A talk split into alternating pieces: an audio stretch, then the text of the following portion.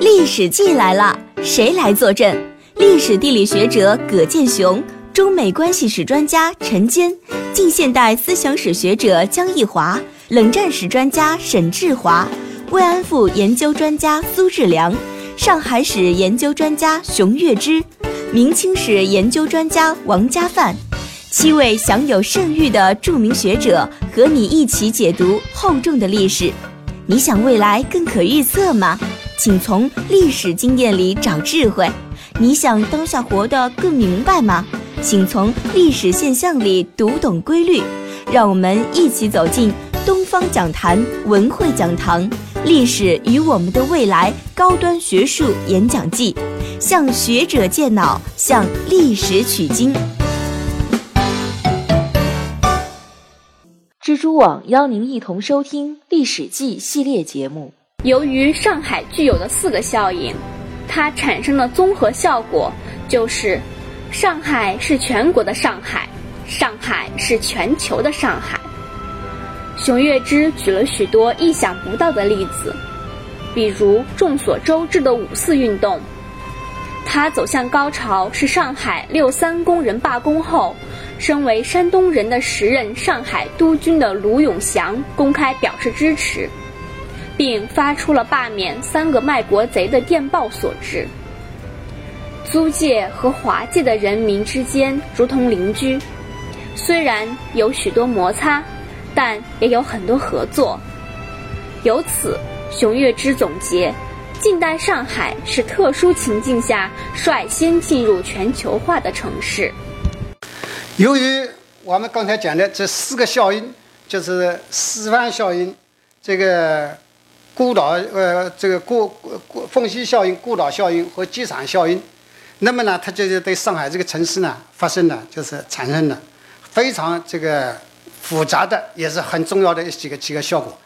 这里呢，我就是比较快速的跟大家这个讲一讲这几个呢，哪几个呢？一个是全国化程度很高的城市，我们可以讲上海，它是全国最大的叫全国城，上海人来自全国各地。第一是江苏、浙江，都超过了，就是在四十年代的时候，都超过了百万。第然后是广东、安徽、山东，都超过十万以上。第三是湖北、福建、河南、江西、湖南，要到三万。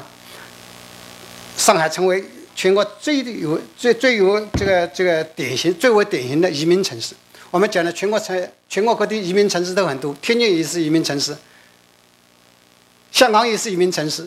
但是移民城市跟移民城市是不一样的。你到香港要讲广东话，原因为什么？因为那个香港原来那个移民主要都是广东人，大家自然都讲广东话。那个那那个天津那个移民，那主要的是华北类的，有些是安徽的，那少量的。而上海呢，我给你们看了，你看呢，它是远的，你广东、那福建、河南这地方人都很多的，它来自全国各地，所以上海话是全国各地话拼起来的。在上海讲的话，它并不是原来上海的这个地方话，也不是苏州话。由于这个来自各地，大家就是联系各地。在上海呢，会馆、公所、同乡会，少的时候有五十六个，多的时候有二百多个。这是我们今天人很难想象的。这些同乡组织，他们在上海起的是介绍工作、排解纠纷、联络乡谊。他与这个移出的地方。保持着多方面的联系，这种组织是居民认可，也是这个中国政府认可、主教当局认可的。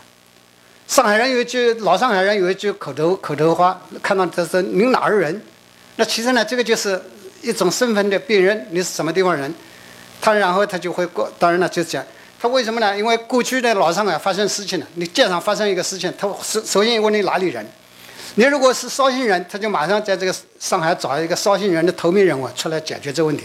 你是浦东人，他就把杜月笙找出来；你是是江北人，他就把这个顾作勋找出来。都是你这地方最有名望的人，然后解决他。这个地方最有名望的人，他也要，呃，你是我们江苏呃是苏北监护人，经常好好，你什么事情我跟你担当，这马上就给他解决。同乡组织一下多的时候有二百多个，那个时候不像今天了，你有困难了找政府。那个时候没有政府来解决你问题的，没有民政部门来给你解决就业问题的。你什么问题？他来了就是找老乡投靠老乡，老乡给你解决问题，找找住房，然后找工作，工你生病了给你找医院，死掉了给你买棺材，然后给你送回家乡去。你跟人打架了，有老乡给你出来摆帮忙摆平，摆回去。这个上海话就是就给你摆平，那就是那就是那时候就是当政府当局是认这个同乡组织，这个老百姓呢也认这个同乡组织，因此呢同乡组织呢在这地方呢起了非常关键的作用。这个同乡组织不是不光是就排解纠纷呢，还起了很重要的就业问题。荣家企业大家都知道，荣家企业那个管理层以上啊，百分之八十以上全部都是无锡人的。他不是江苏人的，他是无锡那地方的人。四大公司，就新市公司、永安公司、大兴公司、新兴公司，这四大公司都是广东人开的，而且都是广东的香山人、那中山的地方人开的，在澳洲、在香港的华侨他们开的。他们的用的人基本上都是那个地方的人，还不光是他呢，宁波人也是，余家庆做生意都跟他宁波做，那个张杰做生意都跟他南通做，每个地方的人那都是跟每个地方人联络。这是很正常的，他的生意渠道就是这样的，因此他们的利益就连在一起的。因此你们就看了，这个他就跟全国各地有天然的联系。我们讲上海人非常爱国，爱国为什么爱国？爱国呀，首先爱乡，他爱他自己的家乡。为什么爱乡呢？他那个家乡的利益跟他是连在一起的。比如说我是福建人，我福建发生的事情，那我那个这个福建的糖茶叶就弄不来了，我这生意马上就受影响了。我山东人，我山东的生意受影响，我山东的豆饼我就弄运不过来，运不过来，我这生意就受影响了。因此，上海人的生意他跟这个各个地方天然的连在一起。如果各个地方发生事情，上海人当然就会关心，这个很天然的。所以呢，有爱国，马上就会爱乡，啊，有爱乡就会爱国。我讲个小故事给你们听，大家都知道五四运动。五四运动是北京学生发起发生起来的。但是如果光是靠北京学生这类运动，运动起不了大作用。为什么？北京没有很多的工商业，没不会形成一个市民运动。到上海六三运动起来以后，叫那个几个卖国贼下台等等这些事情，到上海成功了。上海为什么成功？上海首先起来的是上海的山东人。为什么？五四运动直接跟青岛的关系，青岛的群员跟山东的群员。因此，五四运动起来是上海的山东人最积极。这光光山东人上人积极还是不行的，跟上海那时候当来地方当官的有有有关系。其实你们不要小看这个地方当官的这个人脉、地缘关系非常重要的。任何时代，这个人是哪里来的当官的都很要紧的。那个时候，上海最高的军政长长官卢永祥，山东人。他对这个上海山东人起来这个呼响应着北京学生运动啊，就非常支持。那个他们这个底下要求把那个卖国贼张宗祥那时候曹汝霖他们这个八冠，那个时候不像今天了，我们要求什么八冠呢？是有个呼声，你们每个人都有个手机短信、微信一发，这个天下都知道。那个时候要发电报，电报不是人人都可以发的，也不是人人都懂得发的。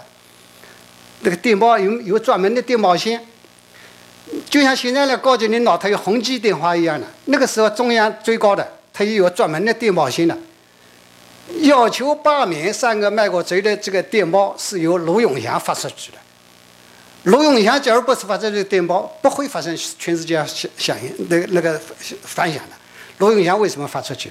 卢永祥那个时候跟全国各地的山东当官的军政官员都有联系，说我们这些山山东的这个这个大人物。不能够看着山东的事情不管，我们要发声音，所以这个事情才会闹成那么大的事情。所以你看这个同乡同乡关系重要吧？那是非常重要的。当然了，我们要想呢，这个全国化营养承诺就讲到了上海人并不排外，为什么呢？上海人双重认同。所谓双重认同呢，他在家里面都是讲家乡话，烧家老家的菜饭。然后到到外地去呢，他是我上海人。为什么上海代表当时中国最好的工业水准，什么什么的信息灵通的什么？因此，要到外地做生意，侬啥地方人？呃，你什么地方人？我是上海人。但是他在上海呢，他就是我是绍兴人，我是这个呃安庆人，我是这个扬州人。所以呢，这个上海发生好事情的时候啊，我们上海人光荣；那发生不好的事情呢，他们就跟我上海人没关系。那你们都知道的呀，大家都我们在座的人，文化革命结束的是大家都知道。那全国都骂上上海出了王张江瑶四人帮，那上海人马上就是王文文、王文文，你们辽宁人，张春桥山东人，对不对？哎，张春桥，呃，江青，江青说到底也是山东人，对吧？哦，还有个姚文元，姚文元是你们浙江人。最后，我们上海人也是受害人。那对呀，你要反过来，你看看是不是受害人，都是这样的。所以，上海人这个双重认同，对上海文化发展非常有好处。这移民城市胸怀最宽大。还有举了个例子，你们在这儿看了就很明白了。我们中共一大，我因为举这个例子大家容易理解，其实还可以举很多其他的例子。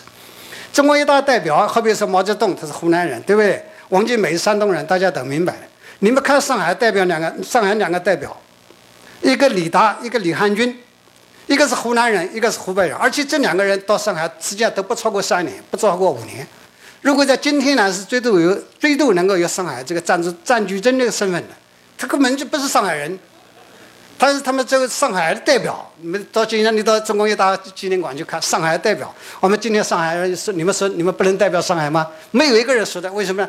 上海就是这样的身份。所以你们去看，这个是，这个是上海这个非常典型的一个一个特点。这就是容纳了各个地方的人。这个是沙场里边，我讲那个刚才讲的是全国化程度很高的，下面讲个全球化。很高的一个城市，我我讲成叫上海叫修正地球村，全世界各个地方人都有，所以呢，这个三一年这个书上他说各国人民是团聚一起，若上海者，四无其别，就全世界没有哪个城市像这样的，因此呢，世界各国没有哪个国家说本国人民不曾在上海居住的，上海外国人最多的时候按国籍算五十八个国籍，来自各个地方。这个是这个是是很难很难想象的，在上海有那么多的这个国家，他们在这地方，他管理的机构也很特别。我们讲叫有各管其名，上海有那么多的领事馆，因为有治外法权保护，很长时间里边，你这个外侨在在上海犯法，他是领事馆用领事法庭来判他们的。领事馆有多少呢？通常是二十八个，最多的时候有三十二个领事团、领事馆。上海外侨最多的时候是十五万多人，那我们今天外侨不止十五万，今天上海外外国人口登记在册的有十七万多人，但是这比例不一样了。我们今天有那么多的两千多万人口，那个时候是这比例远远比现在比现在的高了，就是来自世界各个州各个国家。在这个上海，还有这个侨民他们自己自自己组成叫外国商团。这外国商团呢，这也是非常特别的一个机构。他们在租界里边，这是一个民兵组织，自己这个呃业余的时候进行训练，有事的时候起来保卫保卫租界。这个商团呢，最多的时候呢，有一千五百多个人，有二十多个国家，这个各自的商团。其中有一个叫中华中国呃这这中华商团。中华就是嗯，万国商华万国商团中华队，他们呢是租界里边有钱的商人自己出来的。这个商团在租界里边，它起了很特很特别的作用。就租界有事，这些商团呢会集中的起来，来保护租界的利益。但是呢，你每一个自己的，好比说是美国的商人遇到事情了，美国商团会维护他的利益。我们中国商人在租界里面有事情，中国的商商那个商商商人这个会维护我们自己的利益。这个商团与商团之间也会进行各种各样的比赛，有时候打球，有的时候做各种各样的这个游游戏，这也增强了他们这个认同。所以呢，他们讲我就讲了，这外国人在上海，他们也有双重身份，一个是本国人，第二个呢，他们是上海的外国人，他是两重身份，很不一样的。当然了，这个商团是到了一八一八四三年的时候，因为租租界不存在的这个时呃时候时候这个呃解解散了。其中呢有这个叫叫什么呢？呃，这个商团在这里本身，它就跟我们上海那个叫有很多这个同乡组织那种有点类似的性质，就是它体现了上海外国人嗯。双重认同的一个一个一个特点，巡捕呢，在法租界是用的安南巡捕比较多，在公共租界呢用的是印度巡捕。印度人呢不一样，他是用的锡克人，锡克人跟其他人不一样，长得又高又大，又高又大呢。这个这个，当然了，我们我们研究研究这个巡捕的历史的这个呃研究印度这个巡捕历史的呢，这个有一个有一个结论说出来，大家会觉得很很特别的。公共作家为什么喜欢用用这个英国这个呃印度人？一个呢，印度人长得跟中国人不一样，他容易把这个警察跟小偷区别开来，对吧？第二个呢，他是认为印度人呢是这个锡克人比较忠诚，他是嗯不会不会这个太多的这个违法，所以呢，这个后来这个锡克人以后，主角公共租界里面用的巡捕最多的是山东人。当然呢，这个我刚才讲了，这个多元、上海像这样的那么多的格局，如果不细分的话，我们各位呢？还不一定能够深切的理解，那上海怎么会是这个样子？跟其他地方都不一样。我在这儿列了九个系统，就是三家分支的这样的一个城市，它带来的一个结果。好比像行政系统，我们中国政府那行政你要呃法呃这个法官判案当然是用中文，政府行文当然是用用中文，不用说的。那你们知道公共租界行文是用英文的，所以我们现在要去看档案，还是要看英文。那法租界要判案，那个法庭上面是用法文的，它是用的是这个是不同的系统，司法系统是很不一样的。这个司法系统啊，是我们出乎我们今天想象的。一个领事法庭，我刚才讲了，我平常是二十八个领事，二十八个国家的领事领事馆，他们按照自己的国家的法律来对自己的本国人进行管理。那华界的法庭在晚清、在民国在不同的时候是不一样的。还有会审贡献，会审贡献是中国政府设立在租界里边的，来管理跟中国人有关系的案件的，这是中国政府是在里边的。但是呢，它是由外国这个领事来陪审的这样一个机构。我最要介绍的一个机构是最后一个，叫领事公堂。这领事公堂呢，是我们今天人比较陌生的，但是在民国时候是大家很熟悉的一个机构，是什么呢？它是一个行政法庭，它是以工部局为被告对象的。工部局就是市政府啊，你对市政府办的事情如果不满意了，你可以去告他，告他就有一个专门的法庭。这个法庭领事公堂呢，是由各个国家领事抽起来，因此它不是没有一个专门的法律，大家就按照我们国家法律，大家来抽在一起抽抽，然后呢来进行司法。一个研究结果表明，一从一八八二年开始到一九四一年，有个统计的数据。大家记住，这个时候以以工部局为被告对象的，一共有五十五起案件。这五十五起的案件当中呢，工部局败诉的有二十三起，就是民告官了。我们今天讲的，我们对政府不满意了，我们有地方去告民告官。五十五起当中有二十三起是工部局败诉的。就是民生的，其中呢，这个由工部局审的呢是七起，被驳回的是十起，其他的叫庭外结案的呢是十五起。这个这个结果是什么？告告诉我们什么结果了？是民告官的这个结果是官诉的这个比例是最高的。这个给我们一个印象呢，就是那个时候主家并不是都是无法无天的，有很多事情都是有案可稽的。有很多时候是华人告工部局取胜的。当然了，治安系统我刚才已经说了，这个公共租界跟那个安南巡捕不一样。我们我在这里要补充说的，就是我刚才讲的那个孤岛时期，孤岛时期在租界里边行使的治安的人，还是服从中国政府的领导。有一些有一些人，就是那个那个那个司法的有一些那个呃警察了什么，那个时候他们认的是中国政府，不是日伪政府，而是重庆政府。你想这个时候，这个对中国对那个时候的这个租界的影响就非常大了。交通系统不一样，那门牌号码不一样，那个老上海人会晓得。公共租界的变门牌号码是一二一三五七九变二四六八，这边一三五七，那边二四六八。那法租界变呢是一二三四五六七八，这样转过来的。在今天这个法租界那地方，有的时候那个号码还是有，还有有点类类似的。那电话号码又高归高，因此有的时候你一不小心呢，就会打到另外一个租界去了。电车轨道是不一样的，它为了这个防止这个交通呢，华界的轨道、公共租界的轨道跟这个法租界轨道是不一样的。因此，你如果从闸北到南市区，当中要换换了，因为那个有轨电车的轨道但你你必须换的，如果不换，它是一个车子开不到头的。所以呢，它这个情况是是不一样的，能源系统不一样的。这个今天我们不行不敢想象的，法租界是一百一十伏，公共租界是二百二十伏。有的那个公共租界跟法租界那个那个交叉的地方，有的人家呢，它是背两个电那个电电压那个插头，这边没有电了，插到那边去，弄个一百一伏是一百一十伏插过来，所以它也不不一样。那其他的呢，我们就可以理解了。教育系统不一样，各有各的教育系统，货币系统不一样，什么都可以，农元、英镑、美元，五花八门的。宗教系统什么宗教都有，在这里没办法详细讲了。那卫生系统也是的，检验系统，这个要防疫病的。那组件里边，它就如果检验力量有限，我们先给组件里边来检验，然后呢，这个多余的力量再帮你化解。所以那化解跟组件也常常有矛盾，但是没办法了，因为是每一家各管自己的这个事情。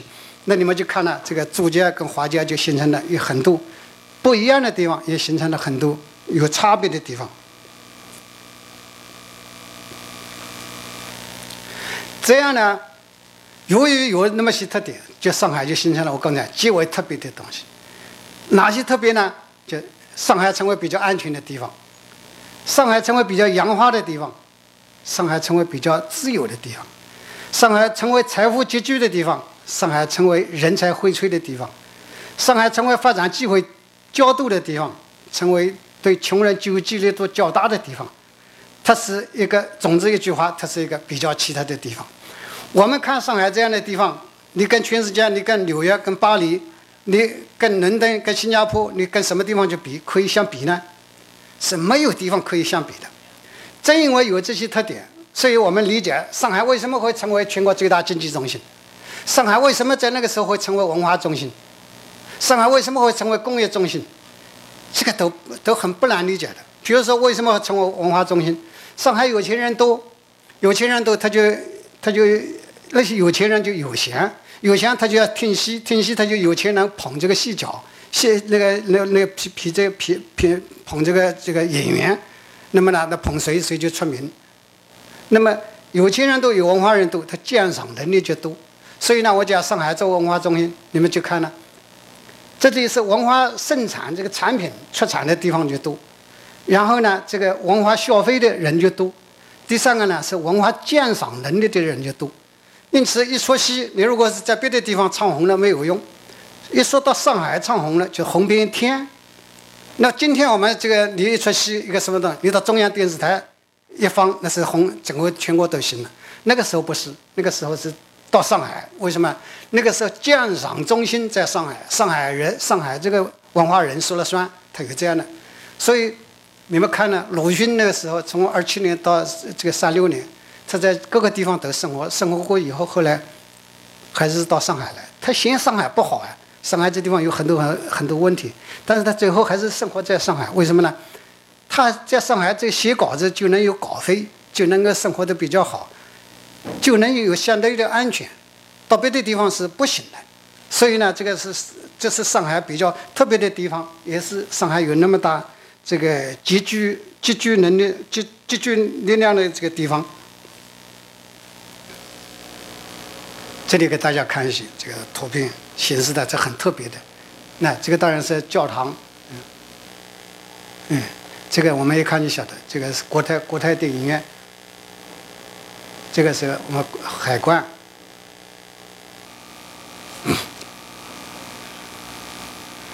讲到了上海一时三之，那我们一定会想到华阳的关系。所以我这里给大家一个信息呢，就是叫。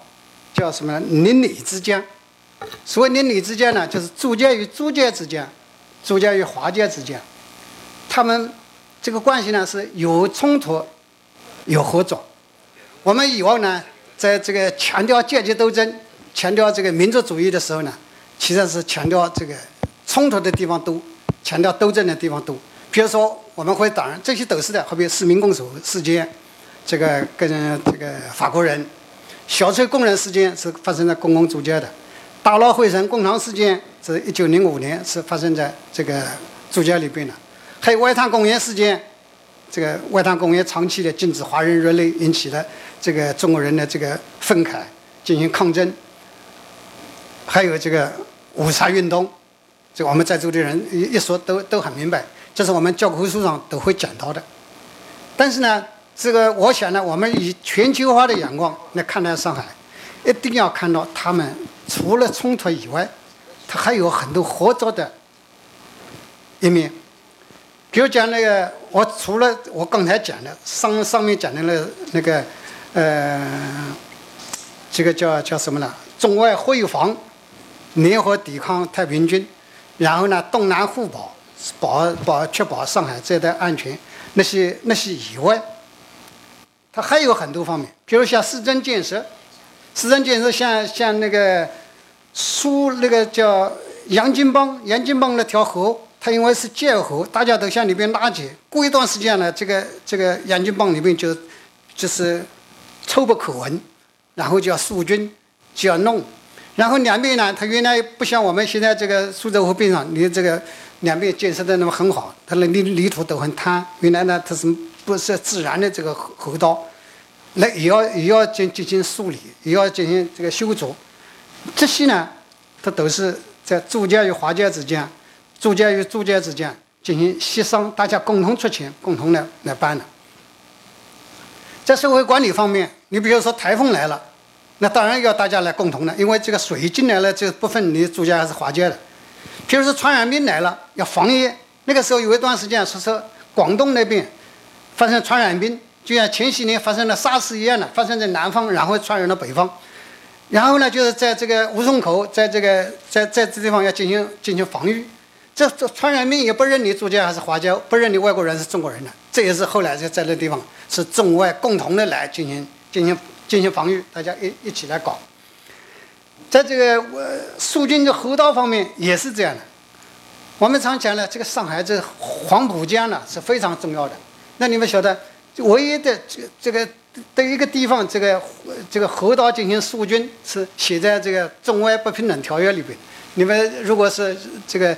呃，看过那《辛丑条约》的人就会晓得，《辛丑条约》里边有一本有一项专门的条款是肃军黄浦江的航道的，大家会觉得奇怪了，为什么把这个条约写到这个黄浦江？呃，肃军黄浦江写到这个不平等条约里是《辛丑条约》里边了？为什么？因为黄浦江航航道是跟大家都有关系的，不光是中国有关系，跟外国也有关系，这个呃共利益共同所在，所以呢，这要要写进去的。他必须得到中国人的支持，也要得到外国人的帮忙的。你看，还有一项禁止鸦片，禁止鸦片也是在上海开的第一次世界性的大会，一九零九年，那是全是那个世界性的禁禁毒大会，那是在上海开的。那主要地方就是在和平饭店的地方，那个呢是中国政府派官员派官员来的，然后呢，这个美国呢，其他国家也都派人来的，这个体现了。还有呢，很多。体现这个上海这方面特点的，好比说联合接待外宾，上海有外宾来了，这是我们今天人不敢想象的。有外宾来了，通常都是，如果是我们中国人请的外宾，然后外外国人也会顺道请一下；如果外国来的呢外宾，我们中国人也会顺道请一下。最典型的一八七九年，美国现任总统格兰特来上海，来上海了以后，那是那个上海作家请来的，然后呢，我们上海这个道台。也出来请他，这个一起宴会。那个宴会就是宴会也很特别，就是放在我们我们那个时候不像今天，我们有一个地方，好比说景景江锦江小礼堂，代表我们上海市政府一个地方。那个时候没有啊。我们华街在哪里最体面的地方呢？就是城隍庙。我们在城隍庙请这个美国这个这个叫叫什么呢？特任总统格兰特在那里的，一共吃了三十七道菜，都是我们中国特有的那些菜。现体现了中国的最最典型的那个要要要请人家外宾呢，最高的礼遇，为他特地定制了一个八人八个人抬着大的这个泥制泥制制的大轿子来为为他的，这个这体现了我们这个跟主家人一起，还有很多事情，凡是有贵要贵那个这个贵宾来，通常都是中外一起接待的。这个你就看得出来。上海尽管是三家，他们三家呢就像就像一个邻居和一个亲戚一样，有事情呢大家商量着办。最典型的一件事情，这是我们要看上海在这个全球化底下，上海人观念的变迁有一个看法。大家以后可以这个呃研究或者是进一步探讨的，就是上海对待开埠怎么看。我们今天这个全球化程度越来越高了，我们怎么看待上海被开辟为通商口岸？这个在不同的时期是感觉是很不一样的。我们今天我们都晓得这个帝国主义侵略的结果、殖民主义的结果、国中治国这个嗯等等。但是呢，在一八九三年的时候，一八九三年也就是上海开埠五十年的时候。这个时候，上海人怎么看待开开开那个那个上海开埠呢？我说呢，有一个比较，就是那个时候上海人看待自己的开埠的历史，和今天日本人看待这个，呃，这个叫什么呢？神户啊，这个地方开港是一个样子的。大家觉得这个是对上海带来了繁荣，给上海带来了生意，带来了很多那个东东西。这个开埠五十年大清。在上海是万人空巷，这个这个是叫盛况空前了。最典型的一个是什么呢？就我们华人，华人商人，尤其是广东商人、宁波商人，那个时候是上海商人当中最有力量的两两支。他们呢，也是在上海开埠当中得到了很大的利益。如果没有开埠，他们很多人在这儿发不起来的，像徐润呢，像郑观应呢，他们很多人原来都是很普通的人，都是在上海开埠以后成为这个这个百万富翁的。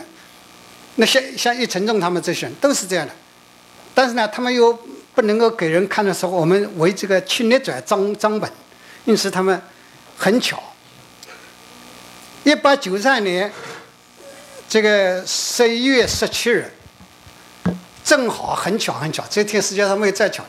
这天是慈禧太后的生日，慈禧太后的生日，所以呢，那个那个皇上呢，他们就想出了一个很巧妙的主意，就是在举这个牌子啊，举这个牌子，这边一牌子一边写的是叫“通商大清”，一边写的叫“万寿无疆”。